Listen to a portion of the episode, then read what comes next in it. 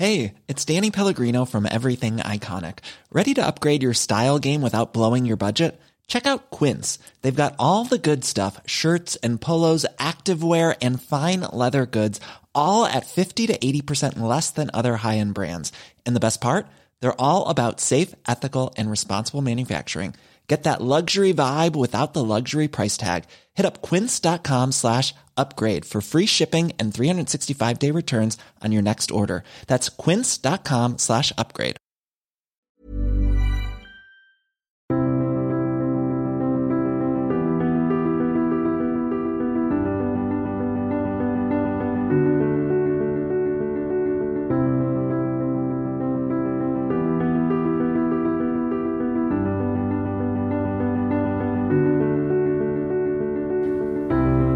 Bienvenue pour un nouveau podcast Conflit. Nous allons partir aux confins du 3e et du 6e siècle après Jésus-Christ pour aborder la disparition de l'Empire romain, l'arrivée des populations barbares, la confrontation entre les Romains et les barbares sur le rénan, sur la frontière tissée euh, autour de ces peuples qui se rencontrent et qui s'affrontent.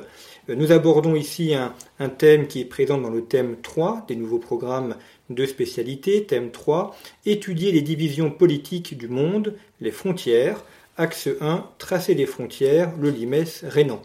Alors, nous n'allons pas nous limiter uniquement au limès rénan pour remettre l'ensemble dans son contexte, contexte historique et contexte culturel. Et pour en parler, je reçois le professeur Hervé Englebert. Bonjour. Bonjour. Merci d'avoir accepté notre invitation. Vous êtes professeur d'histoire romaine à l'université Paris-Nanterre, auteur de plusieurs ouvrages et notamment un qui m'a servi pour préparer cette émission, Atlas de Rome et des barbares, la fin de l'Empire romain en Occident, qui est paru dans la collection Autrement, bien connue des, professeurs parce que elle propose cette collection une série d'atlas euh, très bien faites avec des cartes, avec de, l'iconographie. Et donc dans cette collection Autrement, vous nous proposez cet atlas de Rome et de Rome et des barbares. Alors Peut-être commençons par euh, quelque chose de, très basique, euh, définir les termes. Euh, basique, peut-être pas aussi simple qu'il n'y paraît. Enfin, au, au niveau du, du IIIe siècle, comment est-ce qu'on pourrait définir Rome? Ce n'est pas uniquement la ville, c'est aussi l'Empire romain. Et les barbares, qui sont-ils et est-ce qu'ils sont vraiment étrangers aux Romains?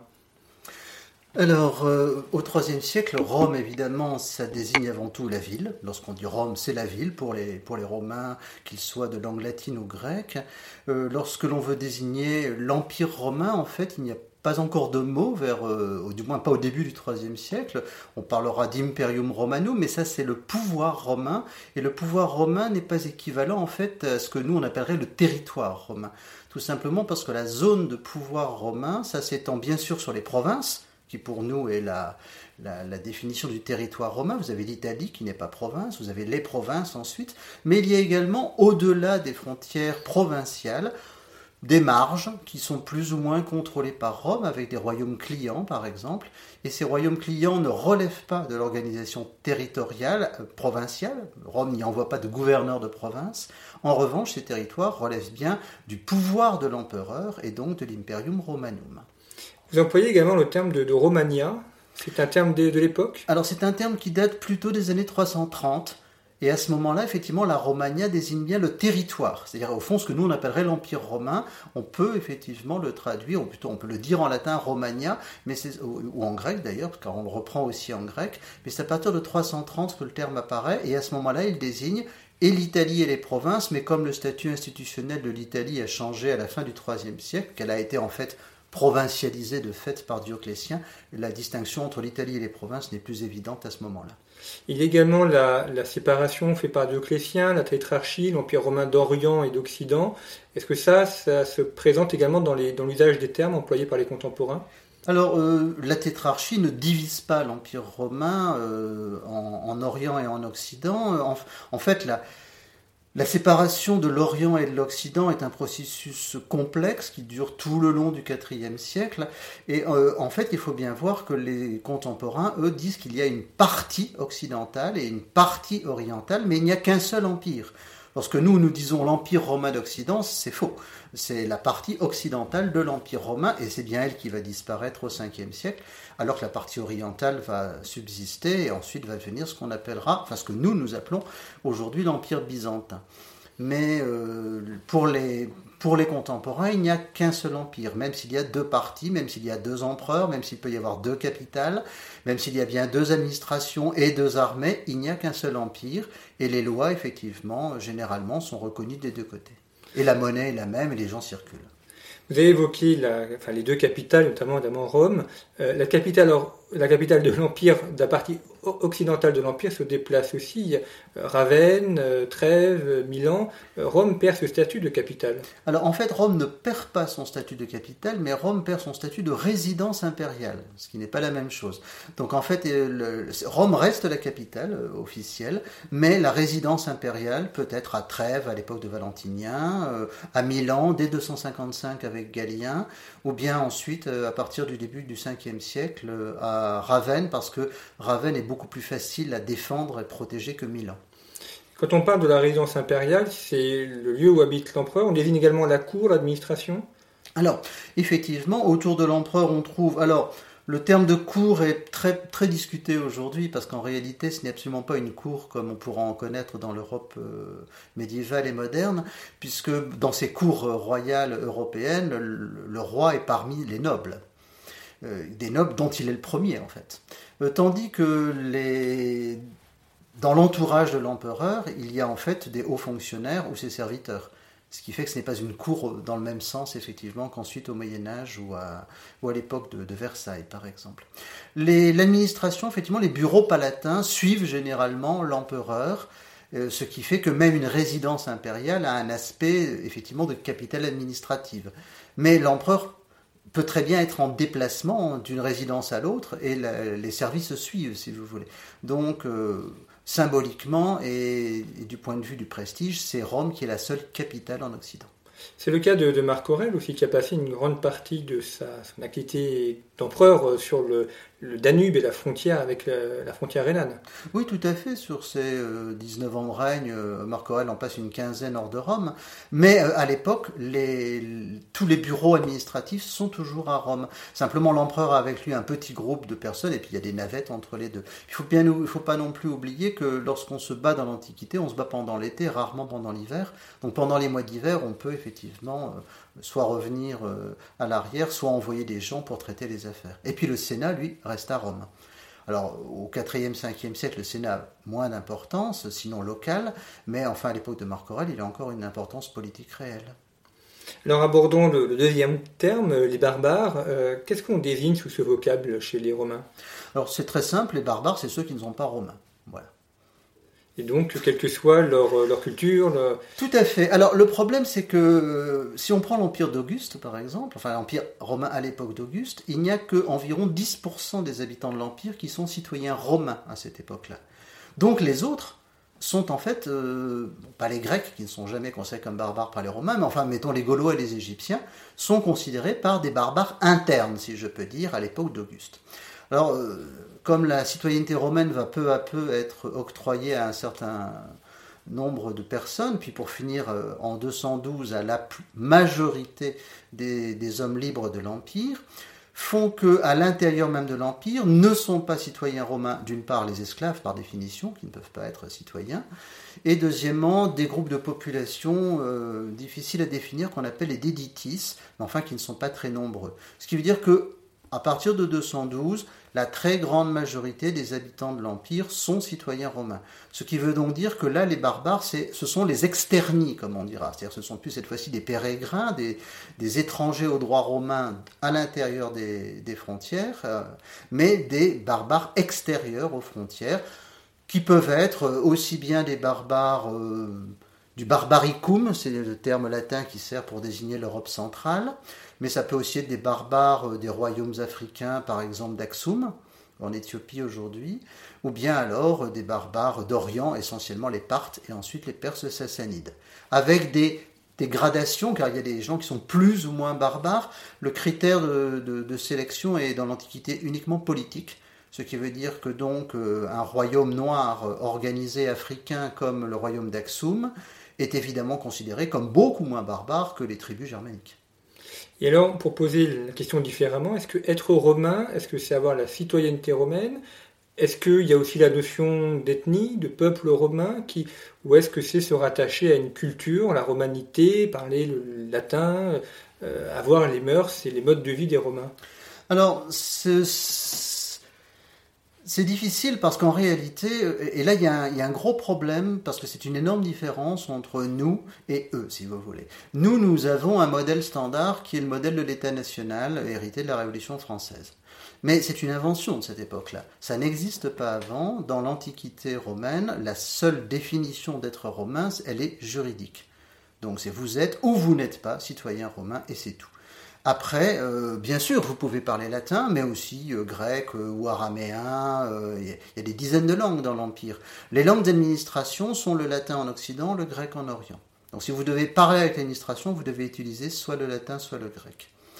Pour le reste, bien sûr, il y a toute une série de marqueurs culturels on va trouver à peu près partout euh, des termes, des jeux de gladiateurs qui se diffusent ou qui et, donc oui effectivement il y a ou bien des, spectacles de théâtre. Donc il y a un certain nombre de choses qui vont comme ça devenir communes. Ce qui fait qu'au IVe siècle, quelqu'un qui se promène d'un bout à l'autre de l'empire bien sûr, verra des peuples différents qui parlent des langues différentes, mais ils sont tous citoyens romains et ils ont tous toute une série de, marqueurs culturels communs, ce qui fait qu'ils n'auront pas l'impression d'être dans, un pays étranger. Alors revenons sur la zone du Rhin. Euh, c'est une zone qui est conflictuelle tout au long de l'Empire, plus ou moins pacifiée, et qui finit par craquer à partir du 3e, 4e siècle. Alors le Rhin, comme d'autres régions frontières, euh, alors aujourd'hui on appelle généralement ça le limes. Alors c'est un gros problème parce qu'en fait le limes est un mot latin, mais son acception actuelle est totalement moderne et absolument pas antique. Le mot limes euh, dans l'Antiquité, ça désigne en fait une route, une route qui était à la limite de. Donc en fait c'est une rocade. Donc c'est euh, ce serait une route si vous voulez qui longe la frontière. C'est la route par laquelle peuvent, sur laquelle peuvent circuler les, euh, troupes, euh, les, ravitaillements, etc. Donc c'est toujours stratégique. Le problème, c'est que marcher et faire ces, ces, déplacements stratégiques à pied, c'est long et c'est coûteux. Il vaut mieux les faire en bateau. C'est un peu plus rapide et surtout ça revient beaucoup moins cher parce qu'on met beaucoup plus de choses évidemment dans un bateau que sur un cheval ou dans un chariot. Donc en réalité, le limès, dans la mesure du possible, s'appuie sur des fleuves. Ce qui fait que le Rhin et le Danube ne sont pas du tout des frontières naturelles, mais ce sont des frontières euh, ce sont des boulevards stratégiques pour les armées romaines. Mais en réalité, il faudrait parler de zone du Limes. C'est une zone qui fait plusieurs dizaines de kilomètres, aussi bien sur la rive droite que sur la rive gauche du Rhin, sur les deux rives en réalité. Sur la rive gauche, vous avez les, à l'époque euh, du Haut Empire, vous avez les grands camps légionnaires. Mais sur la rive droite, vous avez toute une série d'avant-postes, de, garnisons avancées, de patrouilles romaines jusqu'à 50 ou 100 km parfois à l'intérieur. Toute une série également généralement de peuples clients. Ce qui fait que toute cette zone-là est en réalité sous contrôle romain et que le Limès est fondamentalement pensé comme étant une zone à partir de laquelle aura lieu une future offensive pour aller plus loin. Dans l'état d'esprit des Romains, une guerre défensive n'a pas de sens. Ce sont les Romains qui attaquent. Les Romains ne sont pas attaqués. Ce n'est pas sérieux, si vous voulez, si les barbares attaquent. C'est un point, un point d'appui pour aller plus loin. Oui. Et euh, donc il y a eu des, combats réguliers entre les Germains. D'abord en France, on a en mémoire la guerre des Gaules et, euh, et euh, une présence entre les Romains, les, Gaulois, parce s'est appelé les Gaulois et, les Germains. Mhm. ça avait déjà commencé là. quand on lit la, guerre des Gaules, ce qui est saisissant, c'est de voir que Vercingétorix s'était allié avec un chef germain arioviste. Alors le il ne s'est pas allié. Arioviste est arrivé et, César a d'abord repoussé Arioviste avant ensuite de s'occuper de Vercingétorix. Le, le, gros problème de César, c'est que César nous explique que le Rhin fait la frontière entre les Gaulois euh, et les Germains.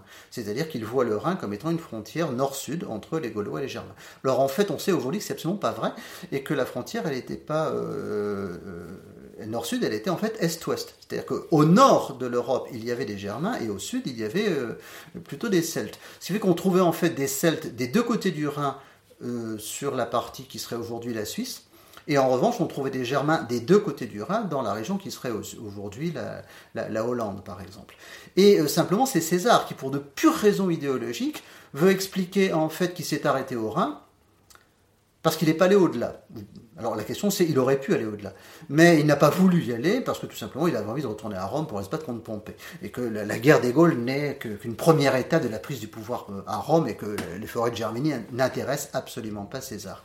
Donc César veut expliquer que ce qu'il a conquis c'est assimilable, et que ce qu'il n'a pas conquis, il ne l'a pas fait parce qu'au fond ça n'avait aucun intérêt pour Rome, et que parce que c'était pas assimilable. Et c'était assimilable d'un côté parce qu'il y avait les Celtes, donc les Gaulois, qui étaient globalement des gens qu'on pouvait civiliser. Et puis les Germains, c'était même pas la peine d'essayer, tellement c'était des sauvages.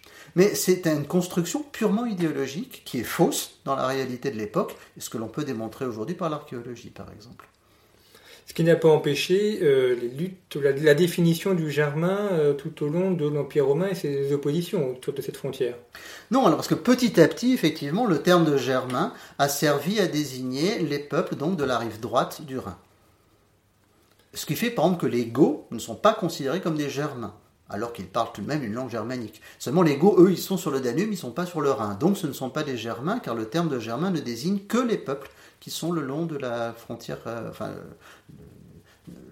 sur la rive droite du Rhin, effectivement.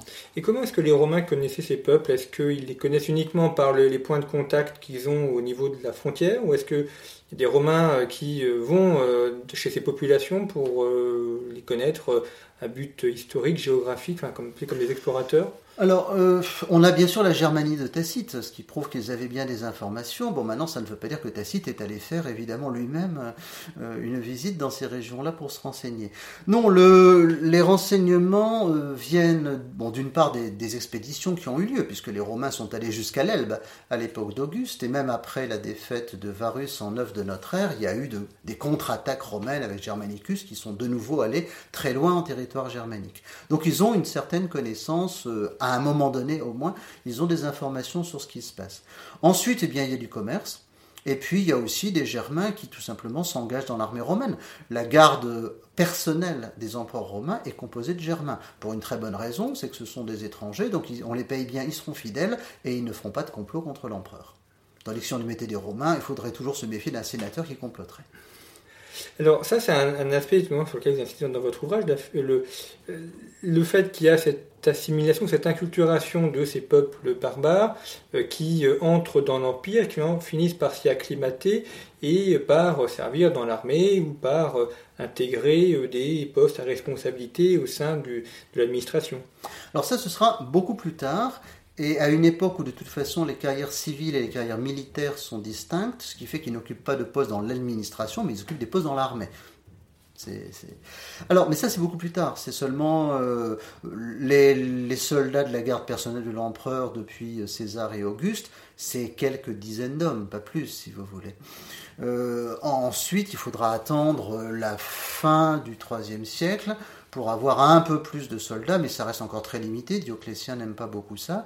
En fait, il faut attendre. Euh, le, traité de 332 entre euh, Constantin et les Goths fait qu'un certain nombre de Goths seront euh, effectivement cette fois-ci au service de l'Empire. Bon, il faut surtout attendre en fait la période d'après 378, la bataille et la défaite en fait d'Andrinople, lorsque les Théodose, ne pouvant pas recréer une armée, trouvera plus opportun de de signer un traité avec les en 382, qui fait que concrètement, ce sont les qui vont former une, une partie importante de, des troupes d'élite de l'armée romaine à cette époque-là. Et puis il y a le, célèbre édit de Caracalla euh, en, 212. Euh, pour quelle raison est-ce que l'empereur Caracalla fait cet édit? Qu'est-ce qu'il recherche à travers lui?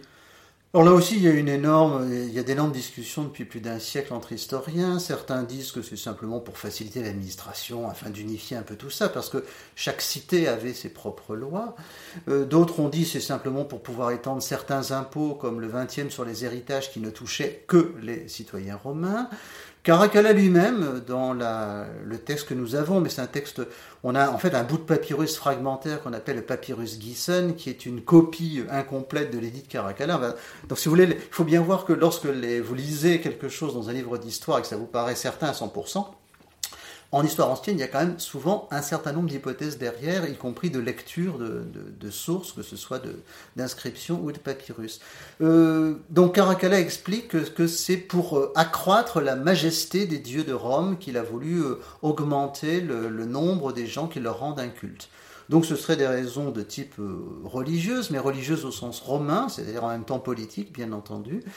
toujours est-il que les élites avait déjà la citoyenneté romaine dans la plupart des régions à cette époque-là. Donc là, cette mesure a concerné le gros de la population qui n'avait pas accès, mais pour qui ça ne changeait pas forcément grand-chose, car de toute façon, ces gens-là, après, c'est pas eux qui faisaient carrière dans l'administration, c'était forcément les élites. Mais néanmoins, l'édit a été très bien reçu et on a un certain nombre de papyrus égyptiens qui remercient Caracalla en l'appelant le grand, etc. Enfin, ça a été considéré comme étant quelque chose de très positif à l'époque.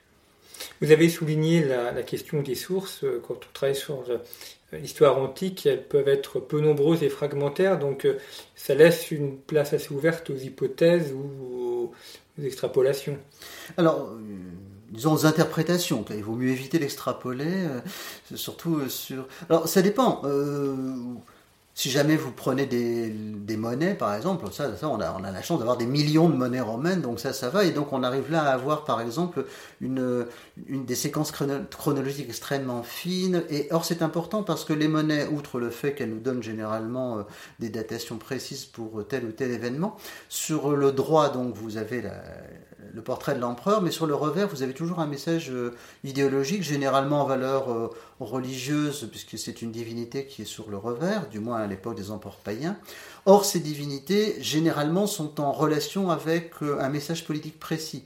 Lorsqu'on prépare une guerre, on va frapper des monnaies avec Mars ou la victoire, par exemple. Lorsqu'en revanche, on est en période de paix, on va plutôt faire des monnaies à la concorde ou, ce genre de choses. Donc ça permet d'améliorer nettement la chronologie.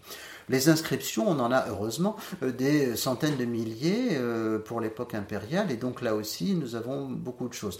Malheureusement, nous manquons de textes d'historiens euh, pour les 3e et 4e siècles, même si nous avions Amien Marcelin.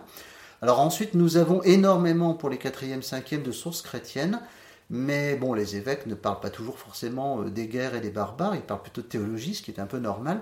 Mais enfin, là aussi, euh, si on fait l'effort d'aller lire euh, tout ça, on trouve plein de choses, y compris euh, chez des gens ultra célèbres comme Augustin, comme Saint Augustin, donc évêque d'Hippone, où on trouvera effectivement plein de données sur l'entrée impériale d'Honorius à Rome en 404, par exemple, ou bien sur les rumeurs sur la chute de Rome.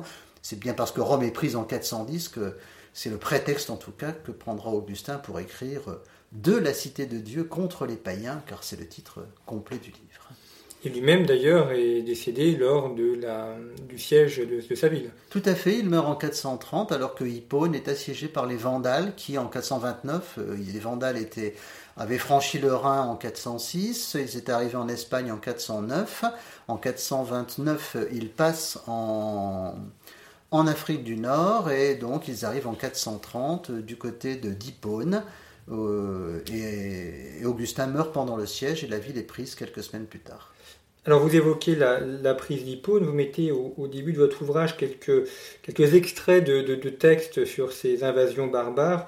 Euh, j'en citerai euh, un extrait, Grégoire le Grand, homélie sur Ézéchiel. Cette Rome qui semblait la maîtresse du monde, vous constatez ce qu'il en reste. Où est le Sénat? Où est maintenant le peuple? Mais pourquoi disons-nous cela des hommes quand, ruine après ruine, nous voyons s'écrouler les monuments eux-mêmes. Alors, est-ce que ça, euh, Hervé Englebert, est-ce que c'est une, simple formule stylistique pour euh, frapper le peuple et, l'amener euh, à, méditer sur les temps, ou est-ce que ça correspond une réalité, à savoir la destruction des villes et, la dispersion de la population Alors, à l'époque où, Grégoire dit, cela, et donc en effet un sixième siècle, il a raison. il doit y avoir 30 à 40 000 personnes à Rome à l'époque alors qu'il y en avait entre 800 000 et 1 million, si vous voulez, vers 400. Donc en 200 ans, là, la ville a perdu euh, plus de 90% de sa population. Donc il faut imaginer ce que ça devait être comme paysage urbain. Vous savez, vous avez des films aujourd'hui post-apocalyptiques où on est dans des champs de ruines, etc. Mais c'était ça, Rome en 600. À savoir, euh, il y avait des groupes de villages, de, de peuplement à droite à gauche, et puis entre deux, il y avait vraiment des champs. Alors, pas forcément de ruines d'ailleurs, parce que les, les, monuments romains, enfin un monument comme le Colisée, ça tombe pas tout seul, quoi. Il faut quand même beaucoup de temps. Et généralement, en fait, euh, si s'il en manque des morceaux aujourd'hui, c'est pas parce que ça a été détruit par le temps, mais détruit par les hommes qui s'en sont servis comme carrière, ce qui n'est pas la même chose. Mais bon, dans le cas de Rome, c'est vrai. Alors, pourquoi est-ce que la population euh, baisse ou pourquoi la population urbaine baisse? Bref, pourquoi est-ce que la civilisation, si vous voulez, donne l'impression de régresser? Il y a deux raisons à ça. Alors pour l'Italie, euh, l'Italie reste, malgré euh, les guerres euh, et tous ces problèmes-là, l'Italie reste prospère jusqu'à vers 535. à partir de 535, Justinien entreprend la reconquête de l'Italie. Et le problème, il vient de faire ça en Afrique. En 533, ça a été plié en quelques semaines, donc il se dit, je vais faire la même chose en Italie. Et effectivement, ça commence très bien également en Italie. Très rapidement, les, les Romains d'Orient progressent, mais la guerre reprend sur le front perse. Donc on est obligé d'arrêter les opérations, car l'Empire ne peut pas se battre sur deux fronts. Et du coup, la guerre en Italie va durer 20 ans. Les Goths vont avoir le temps de se reprendre. De se...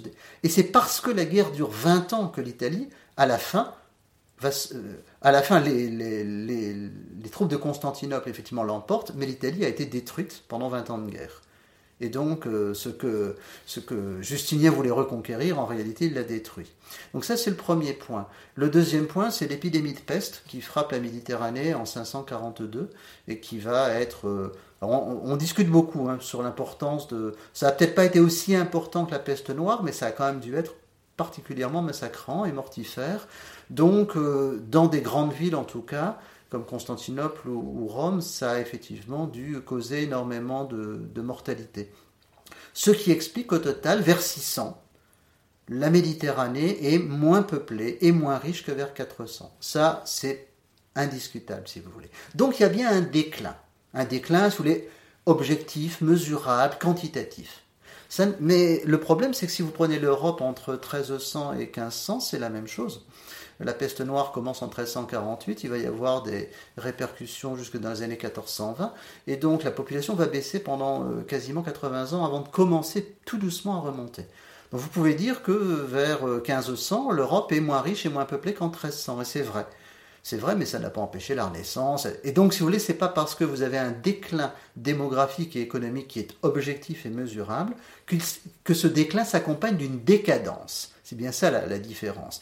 Et de même, il n'y a pas de il y a bien un déclin, si vous voulez, en Méditerranée, mais en revanche, il n'y a pas de décadence romaine, parce que c'est également à la même époque que, bien sûr, un certain nombre de choses vont disparaître, mais d'autres vont, euh, vont au contraire apparaître. En particulier, ça va être la grande époque de, des pères de l'Église. Or, la culture patristique, euh, c'est aussi important que la culture classique païenne qui existait avant, si vous voulez.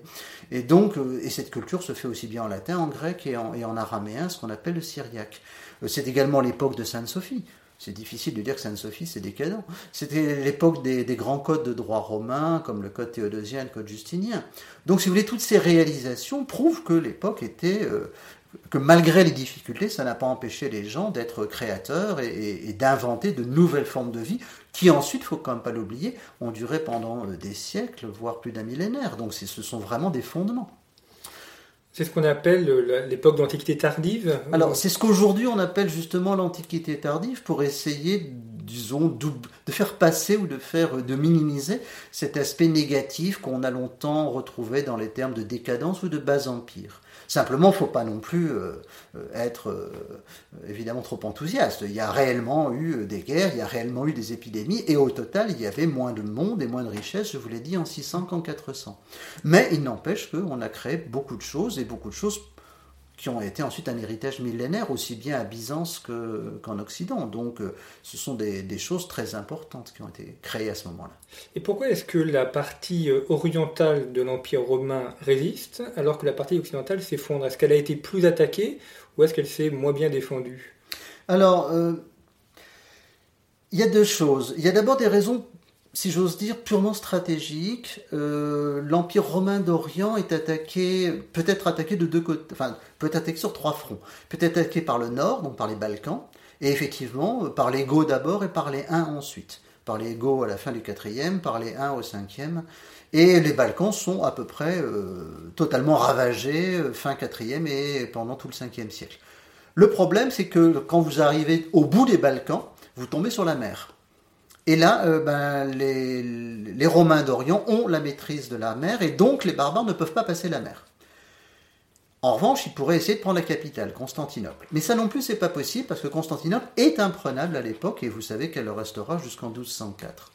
Donc, euh, donc c'est tout. Les barbares s'enfoncent dans les Balkans, mais ils butent à la fin et sur Constantinople et sur la mer. Ils ne peuvent pas aller plus loin.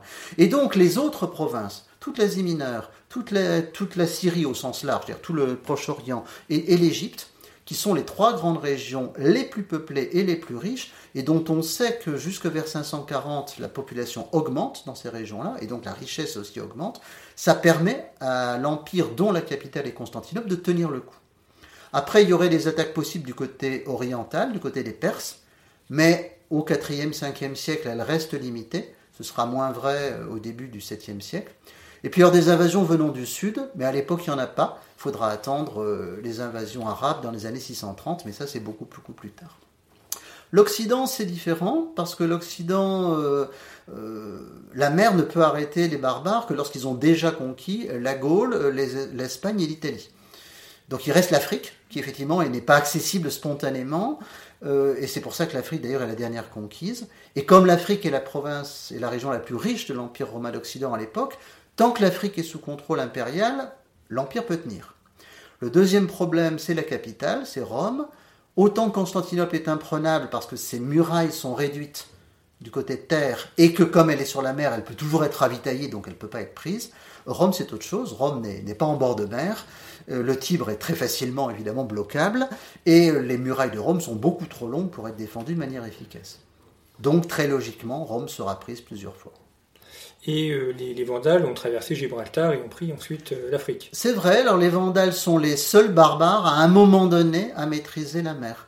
Ils le font à partir de 425, mais ils sont arrivés en Espagne en 409. Donc il aura fallu 15 ans pour effectivement commencer à, oser avoir une flotte et d'abord commencer d'abord dans les Baléares et après en Afrique, effectivement. Vous avez cité la, patristique et donc cette, bah, le terme de renaissance, on ne connaît pas forcément, en tout cas cette nouvelle culture qui se met en place. Euh, ce qui est intéressant lorsqu'on étudie les, grands auteurs, notamment euh, les grands évêques ou les, pères de l'Église, beaucoup sont issus de la noblesse romaine. Euh, Paulin de Lenôle, Grégoire le Grand sont soit des préfets, soit des, fils de préfets, donc de l'aristocratie romaine. Est-ce que ça veut dire qu'ils ont ils ont repris la culture romaine et qu'ils l'ont ils l'ont nourri dans le christianisme pour en faire une nouvelle forme de romanité de toute façon, ces gens-là sont romains et chrétiens. Et pour eux, il n'y a pas de contradiction. Il n'y a pas à choisir entre l'un et l'autre. En revanche, il y a des éléments qui ne sont pas, disons, compatibles de manière évidente. Donc il faut arriver à faire une synthèse. Alors, euh, ce qu'on appelle les pères de l'Église, ce sont en fait de grands lettrés de l'époque. Et ces grands lettrés, par définition, appartiennent à l'élite parce qu'il n'y a que l'élite qui va dans les écoles. Alors, dans le cas d'Ambroise, qui est le premier d'entre eux à être aussi haut placé. Ambroise fait partie de la noblesse romaine, effectivement. Ambroise de Milan. Ambroise de Milan, oui. Euh, Paulin de Nol également fait partie de cela. Euh, Grégoire de le Grand fait également partie de, ces riches familles. Mais Grégoire, c'est vers, vers les années 550-600, alors que Paulin et Ambroise, c'est des années 350-400. Un cas intéressant, c'est Augustin. Parce qu'Augustin, lui, donc Augustin de, né à Tagaste, euh, qu'on connaît sous le nom d'Augustin, évêque d'Hippone, et plus brièvement sous le nom de Saint-Augustin, enfin pas de son vivant, bien sûr. Euh, bon, Augustin est un lui appartient à la petite aristocratie. Son, père est un curial, c'est un propriétaire foncier, c'est un notable local. Mais il ne fait pas partie de la haute aristocratie romaine. C'est-à-dire que du point de vue social, Augustin, c'est pas du tout Ambroise. C'est pas la, il ne peut pas jouer dans la cour des grands. Ambroise peut s'adresser quasiment d'égal à égal avec l'empereur. Augustin, lorsqu'il va voir le proconsul de Carthage, euh, il fait antichambre pendant des heures avant d'être reçu. C'est pas le même milieu social. En revanche, d'un point de vue intellectuel, Augustin est un génie au-dessus de tout le monde, mais ça c'est autre chose. Alors, vous, euh, évoquez, enfin, ce cas, c'était un sujet euh, euh, sur la, chute de l'Empire romain, sur la, place du christianisme. Certains auteurs ont vu le christianisme comme étant la, conséquence de cette chute. D'autres, la, cause, la cause, pardon, la cause de la chute. D'autres, au contraire, y ont vu une, survie de la culture romaine. Ce que vous expliquez dans, votre ouvrage, c'est que ça a été aussi une culture commune pour les Romains et les barbares et que ça a pu fondre ces, ces peuples. Alors effectivement, l'une des très grandes différences, et c'est ce qui permet de bien comprendre, c'est de faire la comparaison entre ce qui se passe au IIIe siècle et au Ve siècle. Au IIIe siècle, vous avez donc des peuples barbares qui attaquent l'Empire. Sur le front du Rhin, sur le front du Danube. Aussi en Orient, mais enfin restons là pour l'Occident. Or, ces barbares font des raids. Ils arrivent, ils rentrent dans l'Empire, ils pillent et ils repartent. Ils emmènent du butin, des esclaves et ils repartent. Donc leur but n'est pas de conquérir l'Empire, simplement de le piller. Évidemment, les Romains n'ont aucun intérêt à discuter avec ces gens-là, et donc les populations locales euh, se défendent comme elles peuvent, ou bien attendent l'arrivée des armées impériales. Mais il n'y a pas de possibilité d'accord avec ces barbares-là, on ne peut rien en faire. Au 5e siècle, c'est très différent. D'abord, euh, un certain nombre de ces barbares sont tout simplement l'armée de l'empereur où ils sont euh, proches de celle-là. Vous avez un certain nombre de barbares qui fait carrière dans l'armée, puis après ils retournent dans leur tribu, mais évidemment euh, ils ont de meilleures connaissances militaires, donc ils pourront après être plus efficaces contre l'Empire. Vous avez certains qui passent en fait d'un côté comme de l'autre. Vous avez des Romains qu'on retrouve à la cour d'Attila, ou du moins parmi les proches d'Attila, et inversement, vous avez des Huns au service d'Aetius pendant, pendant 20 ans. Donc, euh, en fait, au 5e siècle, les frontières sont beaucoup moins nettes qu'au 3e siècle. Donc vous avez des barbares qui peuvent être installés dans l'Empire parce que les empereurs les ont installés.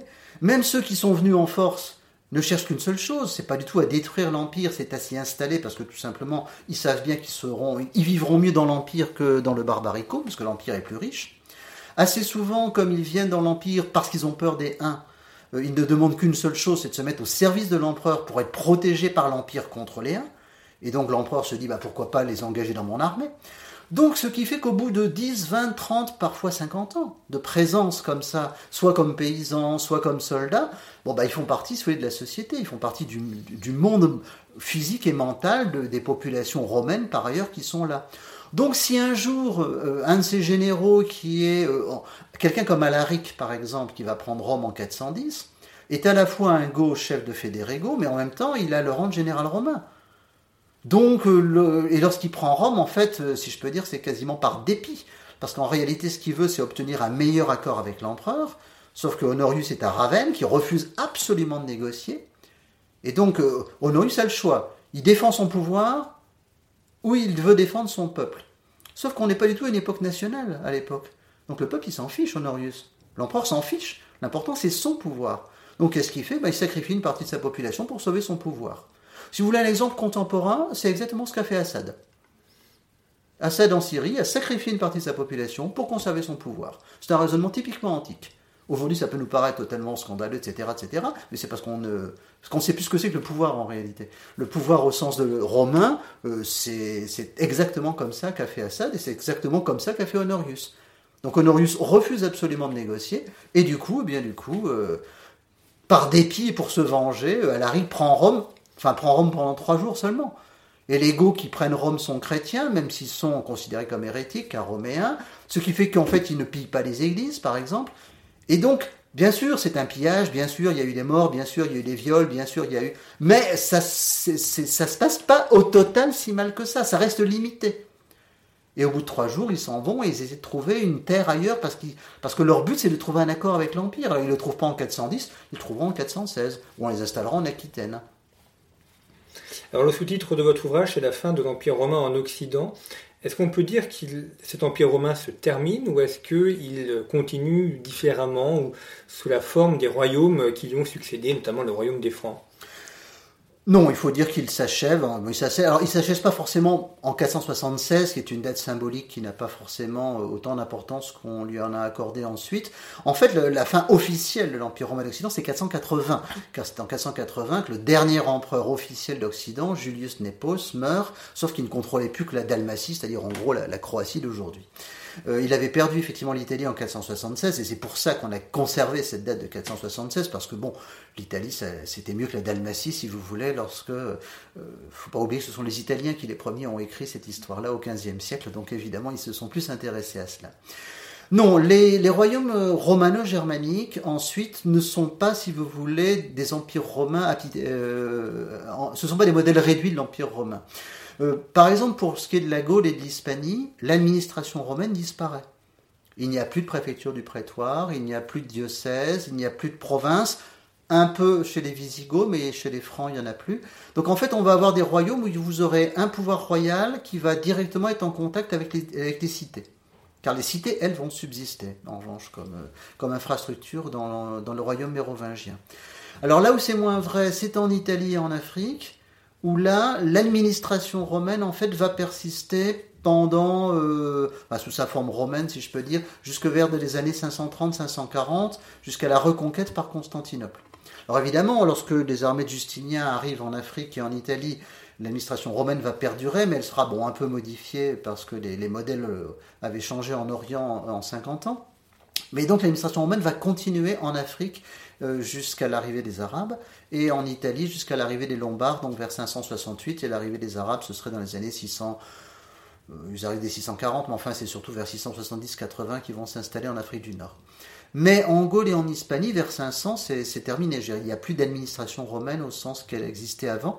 Euh, où elle existait avant, ce qui pose d'ailleurs des problèmes pour les aristocrates locaux, hein, ils ne peuvent plus faire carrière par exemple. C'est pour ça que c'est à ce moment-là que des gens comme Sidoine Apollinaire, qui, était, qui avait fait une très belle carrière, il avait été préfet de la ville de Rome, enfin c'était euh, on ne peut plus prestigieux. La seule chose qu'il a manqué c'est le consulat, Sidoine Apollinaire. Mais sinon il avait fait une carrière exceptionnelle. Bon, il vient évêque de Clermont-Ferrand à, la fin de sa vie, mais c'est un pis-aller. Enfin, c'est, il aurait rêvé mieux comme fin de carrière. Hein. Euh, d'ailleurs, on a, on a son épitaphe qui doit faire, euh, je sais pas, une quinzaine de lignes. Euh, vous avez 12 ou 13 lignes sur sa carrière, puis à la fin, à la fin, il rajoute qu'il était évêque. Mais bon, il n'aurait pas fait finir consul, hein, ça c'est certain. Alors pour terminer cette émission, parce que malheureusement le temps passe, bien que ce soit un sujet euh, passionnant, une question sur les auteurs. On connaît beaucoup, on connaît bien les auteurs classiques, Cicéron, Suétone, on connaît un peu moins les auteurs du 5e, 6e siècle. Euh, s'il y en avait un dont vous conseilleriez la lecture ou une œuvre que vous pourriez conseiller, puisque l'émission s'adresse notamment aux, élèves du lycée, est-ce que quelle serait l'œuvre qu'ils pourraient lire pour connaître un petit peu cette période romaine qui est finalement assez peu connue? Alors, si on veut des œuvres d'historiens, euh, là ça va vite parce qu'il y a Amiens Marcelin pour le IVe siècle et puis euh, c'est à peu près tout. Enfin bon, au 5e siècle on a essentiellement des, chroniques mais c'est illisible par des noms spécialistes.